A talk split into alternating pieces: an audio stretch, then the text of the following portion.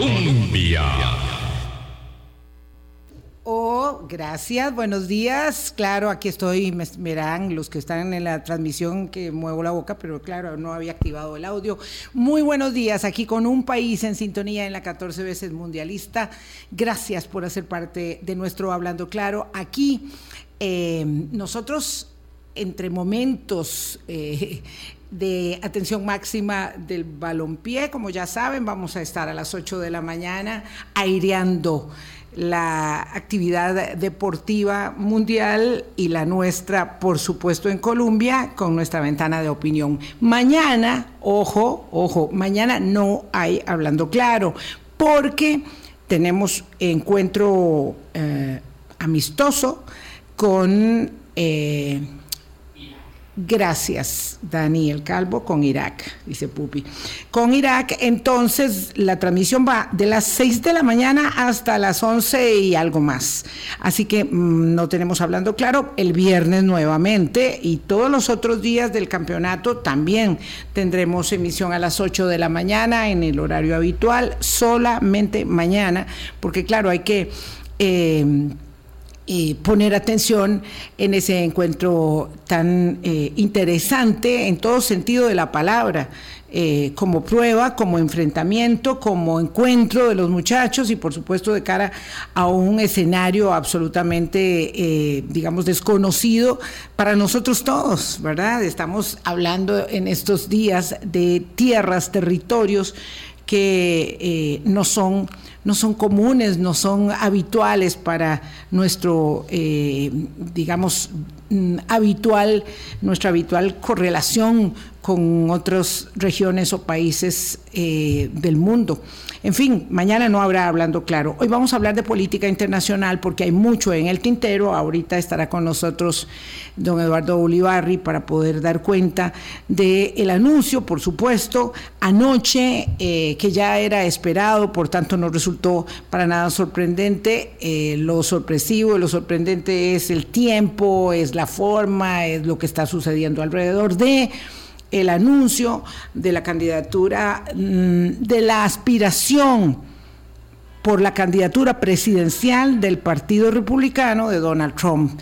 Eh, Donald Trump, claro, porque se dice que aspira a la presidencia de los Estados Unidos, sí, claro, pero para eso tiene que pasar el largo camino de la primaria del Partido Republicano, que se encuentra en esta vez en una situación bastante, bastante o digamos diametralmente distinta a la que enfrentó en el año 2015 con la primera nominación de Donald Trump que ah, derribó de manera en ese momento sí sorprendente a 15 rivales eh, más o menos en la nominación del Partido Republicano. Hoy las cosas son muy distintas, completamente diferentes y de eso vamos a hablar con don Eduardo Olivarri. Por supuesto, ello va correlacionado eh, con el resultado de las elecciones del martes pasado, que eh, han dejado ahí sí muchísima sorpresa y buen sabor de boca. Ese es uno de los temas que vamos a ver. Otro de los temas que quisiera que pudiera puntualizarnos don Eduardo es el referido a eh, mm, este Em, caída de proyectiles en territorio polaco en las últimas horas. Es un gran alivio, en realidad, este, mm, eh, que haya, mm, pues obviamente es una circunstancia desafortunada. Eh, pero es un gran alivio que se haya descartado de manera absolutamente contundente que esos misiles no provenían de Rusia, sino que fueron de las propias fuerzas ucranianas.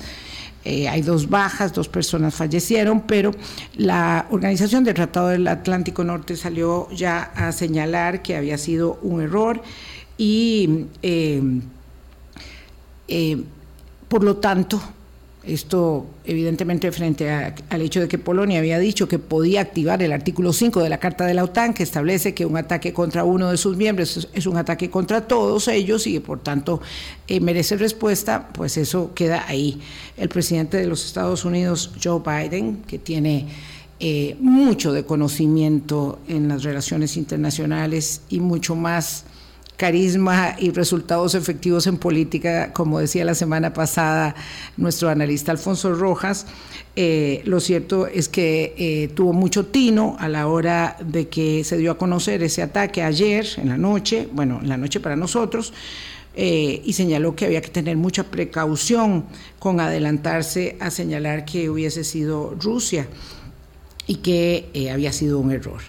Estoy desenfocada, dice alguien aquí. Vamos a ver, alguien que nos está viendo en, Facebook me dice que estoy como desenfocada. Eh, desentonada, no lo sé, pero sí desenfocada, parece. ya lo vamos a resolver, dice Pupi, que ahí está él haciendo que las cosas sean muy claras. A lo mejor desenfocado queda uno mejor. se le ven menos todas las, las, experiencias de la vida. Pero bueno, eh, gracias de verdad, un abrazo. Este, a mí me encanta que las personas están en los detalles y las personas que lo quieren a uno es más importante aún, porque las que no lo quieren lo van a ver siempre mal en cuanto a la forma y el fondo. Eh, de esos temas vamos a hablar. Una cosa que me parece sorprendente y que no quiero dejar de comentarla es lo que pasa en Brasil una cantidad de enfadados bolsonaristas por el resultado electoral, como todavía pasa con una cantidad de trompistas en Estados Unidos, han solicitado, vean ustedes qué cosa más eh, impresionante, increíble, han solicitado la intervención del ejército. Es decir, una cantidad de ciudadanos votantes bolsonaristas en Brasil pretenden que el ejército, las Fuerzas Armadas, rompan el orden constitucional, afecten, vulneren, hieran las instituciones de la democracia, el resultado electoral, la voluntad del electorado mayoritario que escogió a Lula da Silva para gobernar a partir del primero de enero. Es impensable, ¿verdad?, lo que sucede en estos tiempos en, las democracias. Y antes de ir a la pausa, quiero ah, mostrar mi profundo eh, pesar por la muerte del escritor costarricense José León Sánchez. Tuvimos el privilegio de conversar con él, eh, me parece que en un par de ocasiones, aquí en Hablando Claro. Sí tengo clarísima la última, a propósito de que el teatro expresivo tuvo eh, el buen tino, por supuesto, de eh, homenajear a José León Sánchez con probablemente el mejor homenaje. Él recibió en vida, por dicha, el premio Magón, recibió el perdón del Estado costarricense, eh, pero en esta etapa dorada de sus días, el Teatro Expresivo le concedió el privilegio de llevar a las tablas su obra culminante, ¿verdad? la isla de los hombres solos. Una maravillosa puesta en escena, eh, conmovedora, que además tuvo la participación del maestro José León Sánchez muy de cerca en ese montaje y con ello también el expresivo reeditó su libro que tengo eh, de verdad para mí con mucho afecto suscrito, eh, firmado por él. Don José León estaba ya este, poco grande, ¿verdad? Y, había tenido un problema cardíaco y falleció, falleció ayer. Y este hombre eh, hizo un parteaguas en la literatura, en la literatura que tiene que ver con derechos humanos y asuntos penitenciarios particularmente, y cambió eh, en mucho, por eso es un hombre muy leído, su libro fue traducido, ha sido traducido a muchos idiomas eh, y hay un reconocimiento de esta patria a ese, a ese hombre nuestro, don José León Sánchez, que, que ha partido. Son las 8 y 10 de la mañana, voy a hacer una pausa y regresamos. Colombia.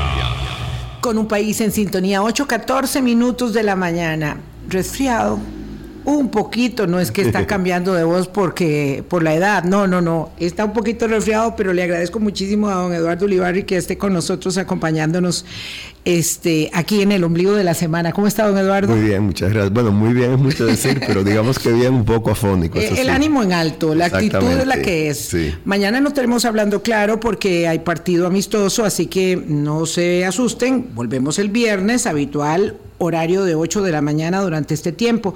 Don Eduardo, lo que mm, vamos a reseñar de lo de anoche no era nada sorpresivo, eh, porque ya era un secreto a voces, él mismo se había encargado de decir que eh, quería eh, nuevamente hacerse con la presidencia desde el día que no se quería ir hasta en, adelante con la presidencia de los Estados Unidos.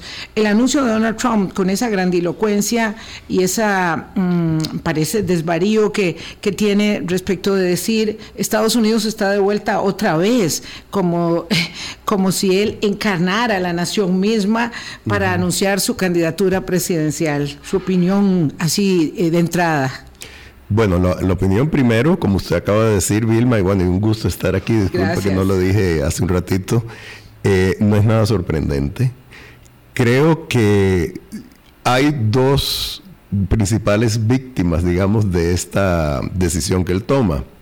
La más directa creo que es su propio Partido Republicano, porque al anunciar esta decisión, se van a generar fracturas todavía más grandes que las que ya existen en ese partido y que se acentuaron con lo que podríamos llamar un fracaso electoral en las elecciones de medio periodo, producido precisamente sobre todo por los candidatos que apoyaba a Trump en aquellos estados que no son totalmente republicanos y en los cuales había verdadera competencia electoral, digamos Michigan, Arizona, Nevada, Wisconsin, Pensilvania, digamos que fundamentalmente esos.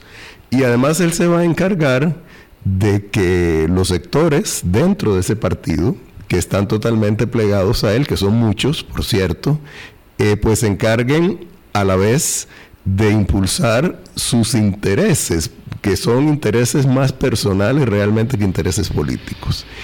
Y obviamente, pues la otra víctima de esto va a ser Estados Unidos, la República, la sociedad, porque Trump, como es usual, va a valerse de la influencia que aún tiene, de la atracción mediática un poco enfermiza que genera, para mantener un mensaje de división, de falsedades, de ataque a la institucionalidad y a los principios democráticos y a la integridad electoral de ese país. Así que en, estos dos años que van a venir a partir de ahora, digamos aproximadamente, un poco menos hasta las elecciones de noviembre de 2024, eh, pues él se va a encargar de generar la mayor división posible. Y creo que esto incluso puede afectar severamente a las bancadas republicanas, tanto en la Cámara de Representantes, donde van a tener una minoría ínfima, como en el Senado, donde van a mantener eh, una minoría, o sea, porque todo ya los demócratas tienen el control del Senado y lo único que resta por saber es si en las elecciones de segunda ronda en Georgia, ahora en diciembre, pues van a añadir un puesto más o lo van a capturar los republicanos, cosa que es difícil, pero aunque lo capturaran los republicanos, al quedar el Senado 50 y 50 y tener la vicepresidenta la capacidad de desempatar, pues los demócratas mantendrían su, su mayoría. Esta división que él se va a encargar de fomentar, en ambas cámaras, dentro de su propio partido, para tratar de que quienes son absolutamente fieles a él eh, ganen un poder que en este momento no tienen, creo que va a ser fundamental. Y luego también todos los esfuerzos que él hará por imponer candidatos afines eventualmente a los cargos de elección popular con vistas al, a noviembre del 2024. Vamos a ver, voy a, voy a, digamos, a desgranar un poquito esto. Eh, primero, faltan en efecto un año, once meses y unos días. Es decir, estamos, como decir, a dos años de las elecciones del 2024. Entonces, una cosa eh, que sí llama la atención es que se anunció una candidatura con tanto tiempo. Eso no suele suceder. Claro que tratándose de este señor, pues todo puede pasar, eh, pero eso introduce en efecto, don Eduardo, una gran, eh, un, un elemento distorsionador muy grande, no en la política electoral interna del Partido Republicano que de por sí, pero además en la correlación de fuerzas en el especialmente en la Cámara de Representantes donde no se sabe este mm, bueno vamos a ver el candidato a presidente de la Cámara de Representantes eh, no tiene una ah, votación eh, unánime de su partido y ahí se nota que hay digamos un ala que va a estar estorbando mucho a los republicanos eh, mm, no trompistas, por decirlo eh, en términos muy claros. Eso, por un lado, complica. Eh, puede ser que las personas no tengan el número a mano, mm, pero en este momento hay 216 representantes republicanos y 205 demócratas, entiendo. Y eso significa que si los republicanos ganan, van a ganar van a tener mayoría, sí la van a tener, claro, pero por muy poquitas bancadas. Eso quisiera que explicara cómo afecta el desempeño de los republicanos. Y luego, bueno, en el Senado usted ya lo dijo, son 50-49 y si ganaran Georgia, que está difícil porque ya hay un empuje de cola muy bueno a favor de los demócratas, pareciera que van a quedar en 51-49, pero aún si no fuese así, ya eh, está el doble voto de la vicepresidenta Harris como presidenta del Senado.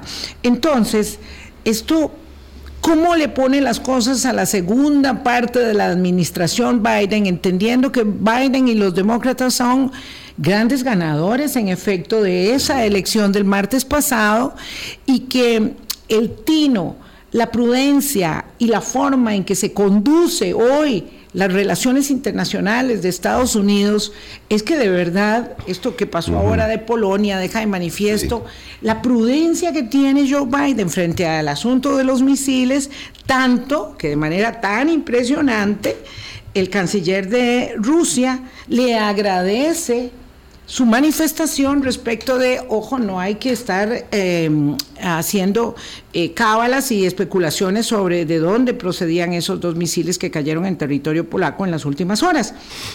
Esto tiene las acciones del señor Biden muy al alza. Sin duda.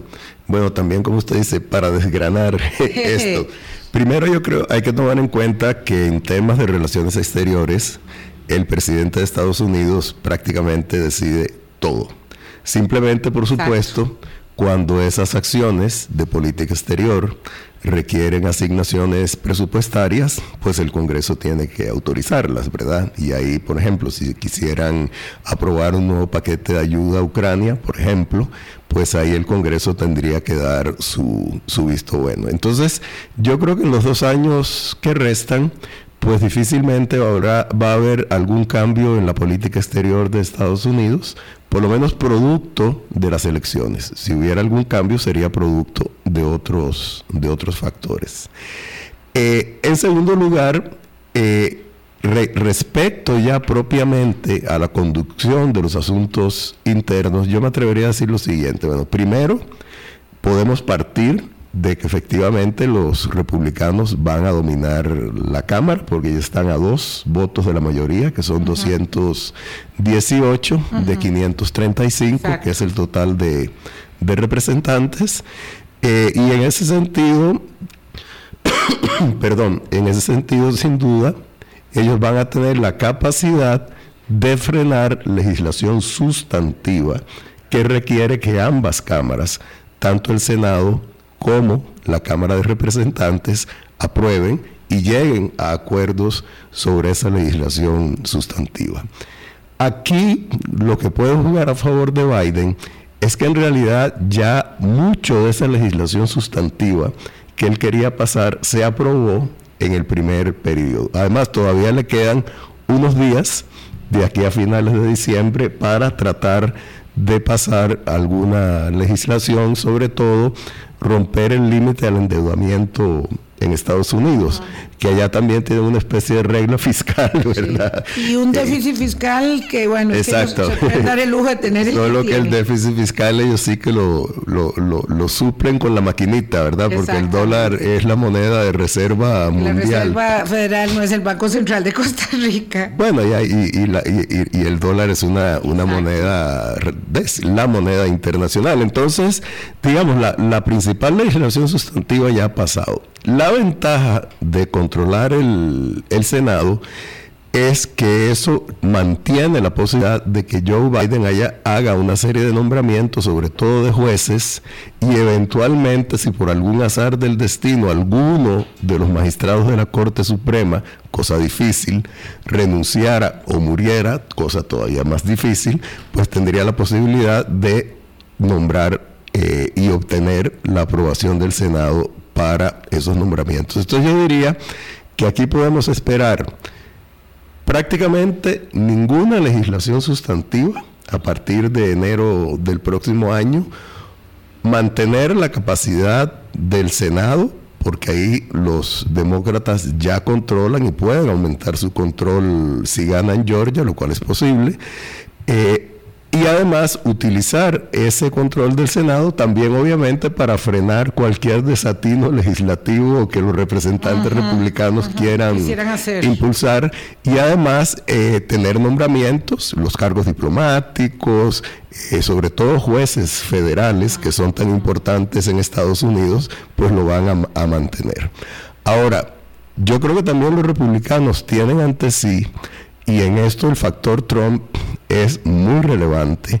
La capacidad, perdón, el desafío de mantener su unidad en el Congreso. Efectivamente, Kevin McCarthy, que era ya el líder de la minoría republicana en la Cámara, pues ganó nuevamente esa posición, pero él obtuvo 188 votos a favor y 31 en, contra. Eso es simplemente que los republicanos deciden mantenerlo a él como líder. Pero la elección del presidente de la Cámara de Representantes vendrá en enero.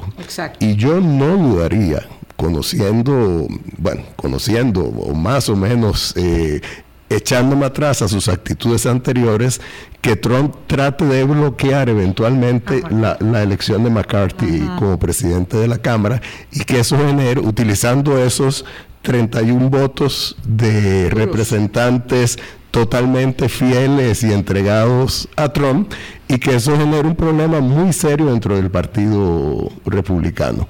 En el Senado pareciera que el problema es menor porque Mitch McConnell, el actual, eh, digamos, líder de la minoría republicana, pues pareciera que tiene los votos para mantenerse y, no necesitarían un voto del Pleno, simplemente los republicanos lo eligen. Pero ahí hay un senador por Florida, Rick Scott, que es hiper trompista, que dice que él también se va a presentar. Entonces ahí va a haber divisiones.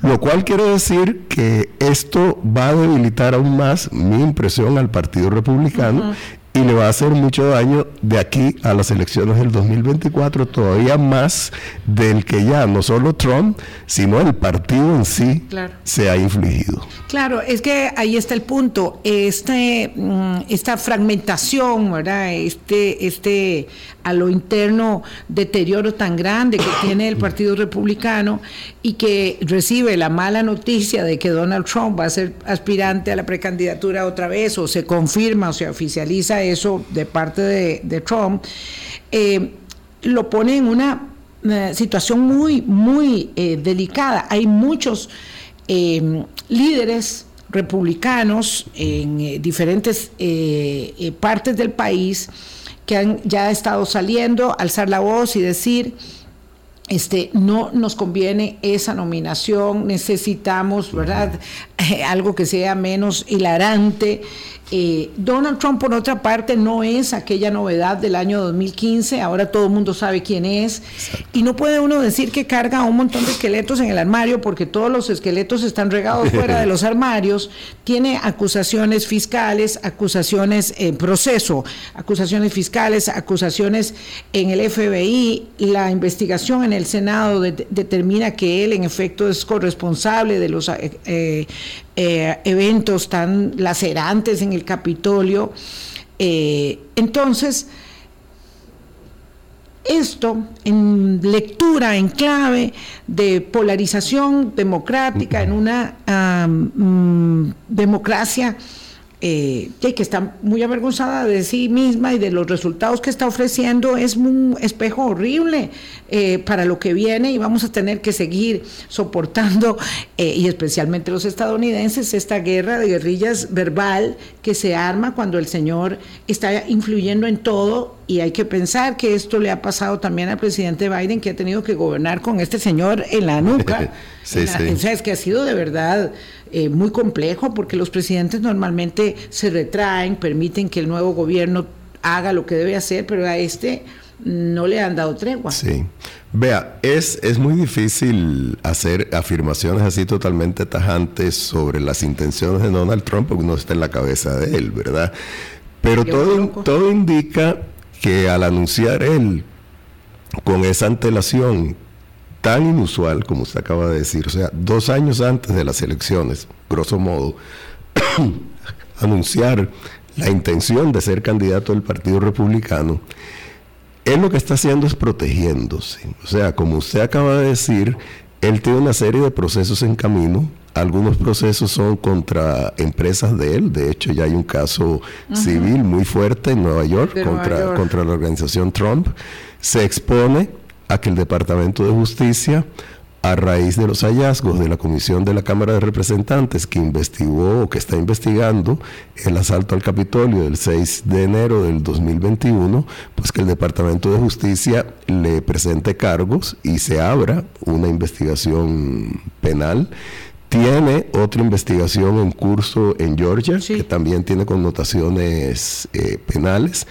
Y hay otras más. En este momento, pues no las recuerdo. Entonces, yo creo que él parte de que al haber anunciado él su intención de pelear por la candidatura, porque no olvidemos que él no es candidato, él anunció la intención de pelear por la candidatura republicana, ahí está construyendo como una especie de barrera jurídica alrededor de él, porque le va a permitir con algún grado de convicción, por, por, lo menos para su base dura, que es a la que él se dirige, pues presentar cualquier avance en las investigaciones judiciales como una persecución política.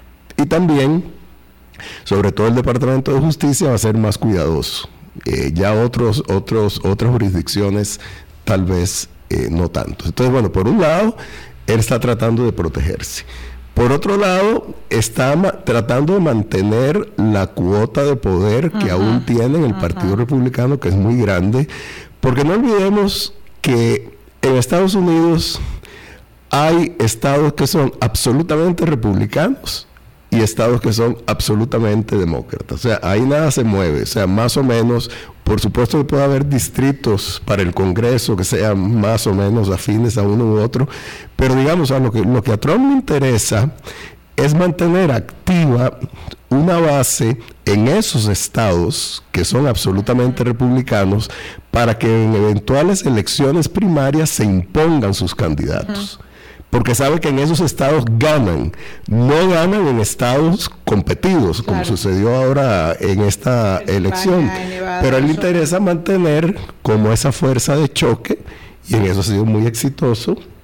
Pero más o menos exitoso, don Eduardo, perdón que lo interrumpa, más o menos exitoso, porque sus candidatos, eh, algunos de sus mejores eh, apuestas, donde el hombre se, se entregó haciendo campaña, no fueron electos y esto era muy claro. Cierto que fueron electos otros trompistas, eso sí, pero algunos de los que él, eh, digamos, a los que les tenía más apuesta, no, no resultaron. Entonces, quiere decir que se le va resquebrajando un poco el apoyo. No, no, sin duda, pero por eso digo, yo creo que él ha tenido éxito en, en mantener a sus candidatos en los estados donde no hay verdadera competencia electoral porque los republicanos tienen una mayoría abrumadora. Ahora, ¿qué pasa, por ejemplo, en un lugar como Florida, don Eduardo, que es un estado que eh, de ser demócrata pasó a ser republicano, ¿verdad? Y esto alguien me decía que lo expliquen, por favor, porque yo no entiendo qué pasa en la Florida. Eh, pero ¿qué pasa en un estado como la Florida, donde el gobernador Ron DeSantis quiere también lanzarse a la candidatura presidencial?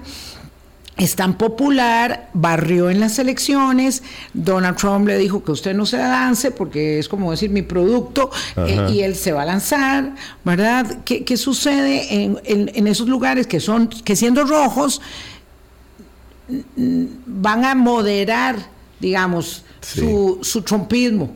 Bueno, ahí es donde ese, el factor de Santis entra y es un factor muy importante eso no quiere decir que no haya otros aspirantes, ¿verdad? Con posibilidades. Pero ¿qué pasa con DeSantis? Bueno, que la primera elección él la ganó por un margen mínimo y esta elección la ganó por un margen casi cercano al 20%. Sí, grande. ¿Por qué ocurrió eso? Bueno, puede haber muchas razones. Una es, desde mi punto de vista, que el candidato contendor, Chris Christie, era muy malo, muy, flojo. O sea, era un ex gobernador republicano que se hizo demócrata y los demócratas lo convirtieron en su candidato. Y, era malito. no tenía tracción, digamos. Luego, eh, es muy difícil encasillar, por ejemplo, al voto latino eh, eh, de Estados Unidos. El voto latino de la Florida, que está muy influido y que es en general bastante conservador porque se compone en gran medida por cubanos que han, o bueno, cubanoamericanos, ¿verdad? Que, tienen como el, el, tema del comunismo muy, muy metido en, la cabeza. que le dicen socialismo y se asustan todos. Exactamente, venezolanos, algunos puertorriqueños de nivel medio y alto. Entonces es un voto latino, además muy conservador religiosamente Religioso, sí. Que eso también hay que tomarlo en cuenta. Católico, apostólico, romano y evangélico. Exactamente. Entonces eso, eso yo creo que hace que el, voto latino eh, con alguien como Ron DeSantis, que aparentemente ha sido eficaz, o sea, el tipo sabe manejar el gobierno independientemente de que uno esté... La enorme cantidad de víctimas, por ejemplo, de COVID, que él reivindica que la libertad se imperó ah, y las muertes en Florida fueron elevadísimas. Terribles. Eh, terribles y además se dice que subestimadas, pero en todo caso eh, reivindica la libertad por encima de las restricciones sanitarias. Eh, en fin, es un tipo con un discurso muy fuerte. O sea, alguna gente lo ha calificado yo creo que muy benignamente como un Trump con cerebro, digamos, o sea, un Trump que, que sí tiene un grado de derecho en la Universidad de Yale, o sea, es una persona que ha estudiado, lo cual no necesariamente lo hace mejor, porque es hiperconservador. Entonces, digamos, la magia, entre comillas, que él puede tener es exitoso en Florida, muy exitoso, y en estas elecciones lo demostró, un mensaje conservador que rivaliza con el de Trump y que es más consecuente porque él no tiene un pasado tan turbulento como el de Trump. Tiene esposa, tiene tres hijos, casado una vez. Eh, es alguien además que no ha tenido, que se le sepa, ningún problema de índole, llamémoslo financiero, aunque Trump dice que él va a revelar una serie de cosas sobre DeSantis que tal vez ni siquiera su esposa conozca. Entonces, ese tipo de amenazas indudablemente es parte de esa, esa actitud un poco pandillera, digamos, que tiene Trump en su, en, su, en su estilo, pero todo eso hace de DeSantis un candidato muy fuerte. Y además es un tipo joven todo eso, indudablemente, lo convierte en una gran amenaza para Trump. Y ahí es donde va a venir otra fractura muy grande, y es que con vistas a las elecciones primarias, que serán en el 2023, dentro del Partido Republicano, pues la competencia interna va a ser feroz. Y yo estoy seguro de que Trump, ya más o menos lo ha dado a conocer, va a utilizar la misma estrategia que él utilizó para convertirse en candidato en el 2016 y es tratar de utilizar ataques personales, acaparar el universo mediático y de esa manera imponerse. Cosa que ahora es mucho más difícil porque para 2016 hubo 17 aspirantes republicanos, ahora yo no creo que vayan a pasar de 5 o 6, y para 2016 Trump todavía, digamos, era como una especie de de, de, número loco, ¿verdad? O sea, una gran novedad, exactamente. es que era una gran novedad y venía y todo el mundo lo refería a los concursos de belleza y a la grandilocuencia. Ahora ya todo el mundo sabe lo que claro, hacer. Claro, y en política hay algo que yo considero que es muy importante, es cuál es el relato prevaleciente. El relato prevaleciente en este momento en el universo mediático de Estados Unidos es que Trump dentro del Partido Republicano es el gran perdedor y DeSantis el gran ganador. Revertir ese relato va a ser difícil. Lo van a tratar de hacer, porque ahora Trump está diciendo que el problema de los candidatos impulsados por él que perdieron fue que algunos se salieron del canasto o que no tuvieron suficiente apoyo del Comité Nacional Republicano eh, para que se impusieran. Pero realmente el relato que, que prevalece en este momento es ese, un candidato o un aspirante emergente, triunfante, que es de Santi, y alguien que ya es viejo, que ya es añejo, que se le conocen muchas mañas, que ha fracasado en, eh, en cuanto a impulsar candidatos en estados donde hay verdadera competencia electoral y que insiste en ser eh, un aspirante a la presidencia. Tengo este enorme signo de interrogación que debe tener muchos estadounidenses sobre el ex vicepresidente Mike Pence. La semana pasada en una entrevista él dijo que en su familia estaban considerando su nominación, o sea, él y su, con su familia, reflexionando respecto del asunto. Evidentemente no estaba dispuesto a contar mucho porque eh, no se había producido el anuncio de ayer, eh, así que era obvio pensar que estaba esperando eso. Acaba de publicar un libro y dicen que cuando en Estados Unidos un político este, publica un libro va para, para una aspiración significativa. Eh, Hoy tiene una entrevista en CNN en la noche, a las 8 de la noche, entonces eh, ya es antes eh, y después del anuncio de Donald Trump. Eh, esta podría ser una carta para los republicanos, que es muy conservador, religioso, pero que en su momento dio un paso adelante en nombre de la defensa de la institucionalidad democrática del país y que ahora eh, parece tiene eh, este, este carisma que, que, le podría acompañar. ¿Eso podría ser o no? Es, es posible. Yo me atrevería, o sea, es muy difícil saber si él va a decidir lanzarse o no. Tal vez esta noche dé alguna pista clara. Lo que yo sí creo que es un hecho es que él no va a apoyar a Trump. Eso es un hecho. Ah, sí, claro. Ni, eh, Trump le va a hacer la guerra todo lo que pueda. Por supuesto. Entonces, él sí puede ser un candidato muy, muy potable para sectores muy conservadores, sobre todo aquellos que tienen, digamos, un sustrato religioso como principal factor de movilización. Sin embargo, me parece que su personalidad no es suficientemente atractiva. Es una persona en exceso reservada en su estilo, incluso un poco robótica, ¿verdad? Como, como se manifiesta. Muy pasivo, es muy lento. Exacto. Cosa distinta de Santis, que si bien es cierto, no es un gran orador, porque eso es algo que se le achaca y yo creo que con toda certeza él, se expresa bien porque bueno sabe poner una palabra detrás de otra cosa que Trump no es capaz de, hacer pero es mucho más atractivo. Y además tiene una base política real que es ser gobernador de un estado que aporta, creo que son como 35 votos electorales. es un estado muy fuerte en cuanto a lo que aporta y tiene este triunfo detrás de él, cosa que Pence en este momento no tiene. Y Pence yo creo que es mal visto por los trompistas porque digamos lo traicionó. Exacto, es como una especie de apóstata. Eh, digamos que DeSantis no es un apóstata porque no ha hecho nada que traicione directamente a Trump, simplemente se le está oponiendo.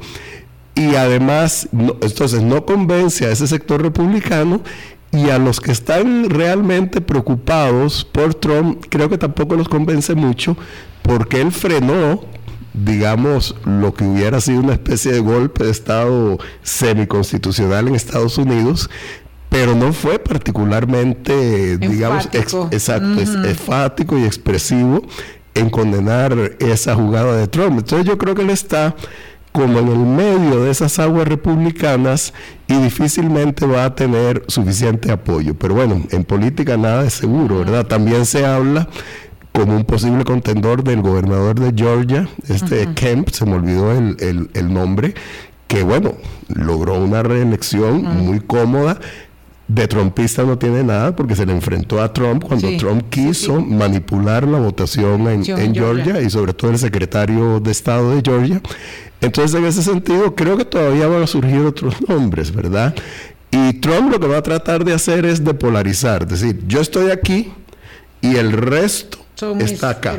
Y entonces tratar de polarizar y capturar la atención, y reitero, en las elecciones primarias de un partido donde votan los realmente convencidos y militantes, él puede tener éxito de ahí a ganar una elección hay una distancia muy, muy grande. Pero vamos a ver, ha perdido aliados importantes la cadena Fox, que tuvo un apoyo impresionante, ya le advirtió que mejor ni se lance, le habían dicho.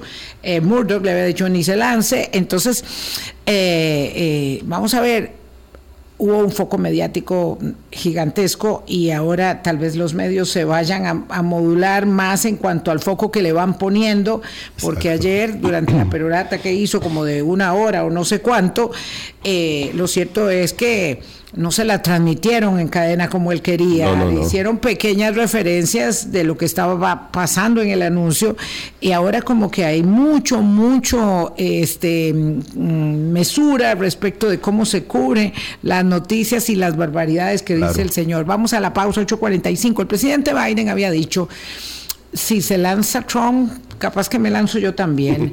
y además ayer dijo algo desde Bali, Trump le falló a Estados Unidos. Fue así como lapidario. 8.45, ya volvemos. Colombia. 38, solo nos quedan seis minutitos, don Eduardo. el presidente Biden había dicho, bueno, si él se va a lanzar, yo también me lanzo.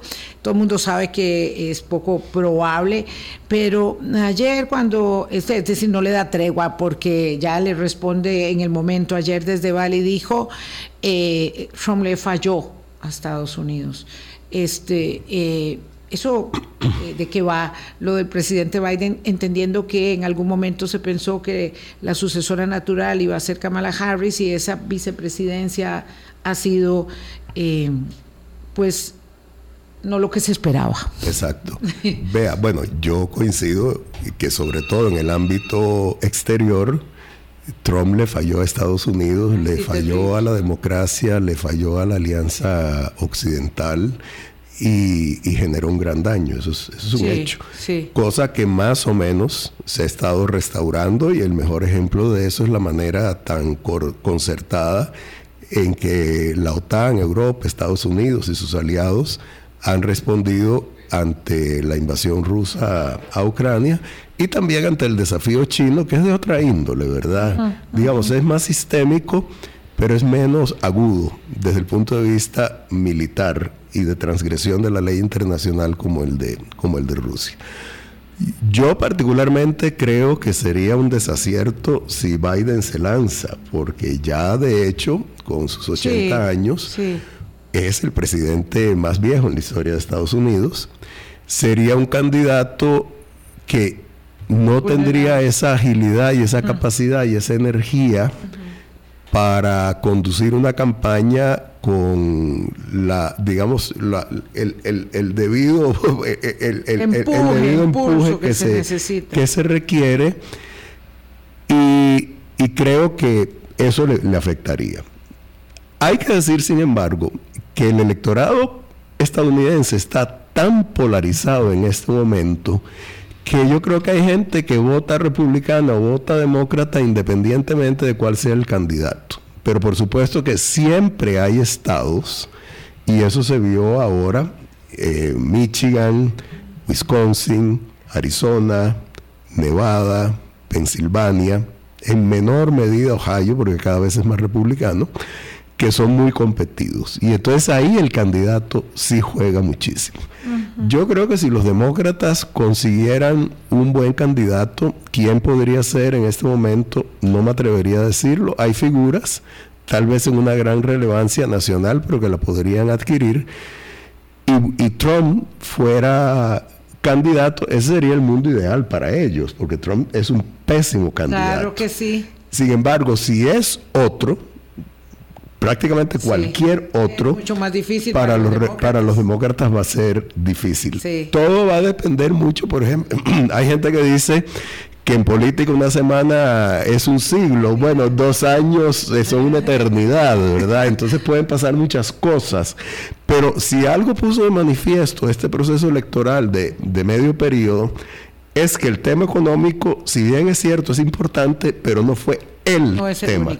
Ahí estuvo el tema de la defensa de la integridad electoral, de la defensa de los derechos reproductivos. El tema del aborto fue fundamental en este caso, del respeto a las minorías, etcétera. Entonces, en ese sentido, yo creo que pueden pasar muchas cosas en dos años y que si Biden se lanza, el Partido Demócrata creo que mandaría un mensaje bastante negativo en el sentido de que no tiene reemplazos adecuados y además él no lo veo con todo lo que considero que ha hecho de bueno en el gobierno, que tenga las condiciones para sostenerse con éxito en una campaña.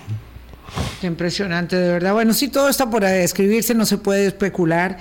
Em, y bueno, con eso vamos terminando. Quería comentarle, don Eduardo, y a ustedes, amigas y amigos, en este minuto y medio que nos queda, que probablemente se han de enterado que hay unas tiendas, que hay como una docena en el centro de San José, según entiendo, y en otros lugares, pero como en el centro de San José me dicen que más o menos como una docena, donde no solamente se han registrado incumplimientos e irrespetos a la ley, con locales que empezaron a operar sin licencias comerciales múltiples, denuncias por contaminación sónica, denuncias por alteración del orden público, sino que ahora y además está registrado en video, se han constatado eh, prácticas de tortura contra los empleados.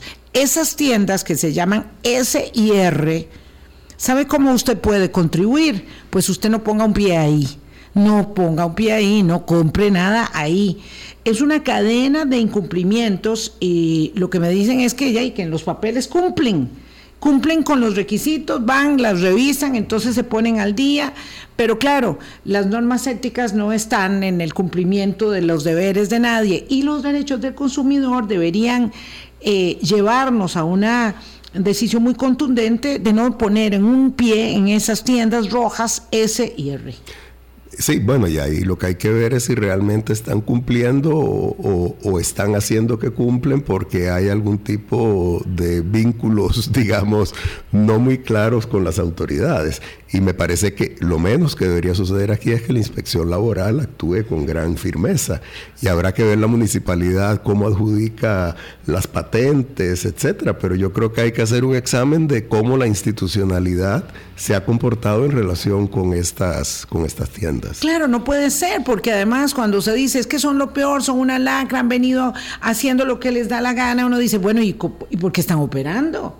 ¿Y por qué están operando? Probablemente esto implica, además de un irrespeto y una eh, este, falta contundente a la dignidad de los colaboradores, de las personas que por necesidad obviamente trabajan en ese lugar, además de eso implica una competencia desleal para con otros comercios, ¿verdad? Y tiene una serie de implicaciones. Yo también sí me pregunto cómo es que esas eh, tiendas este, finalmente pueden seguir operando a la luz de tal nivel de y de algo que en Costa Rica es una vergüenza. Torturas a los empleados, eh, argumentando que habían robo aunque hubiese sido una sustracción, hay que canalizarla debidamente y luego además se dan cuenta que no faltaba ni un 5 en la caja. Sí, sí. Es una vergüenza. Para algo están las autoridades judiciales. Como si estuviéramos 50 años atrás en el cumplimiento de 100 años atrás. 100 años atrás. Don Eduardo, muchas gracias por haber venido. Con que se componga de su gargantita.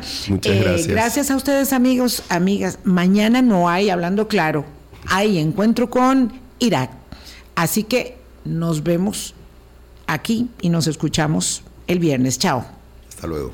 Sí. Hablando claro, hablando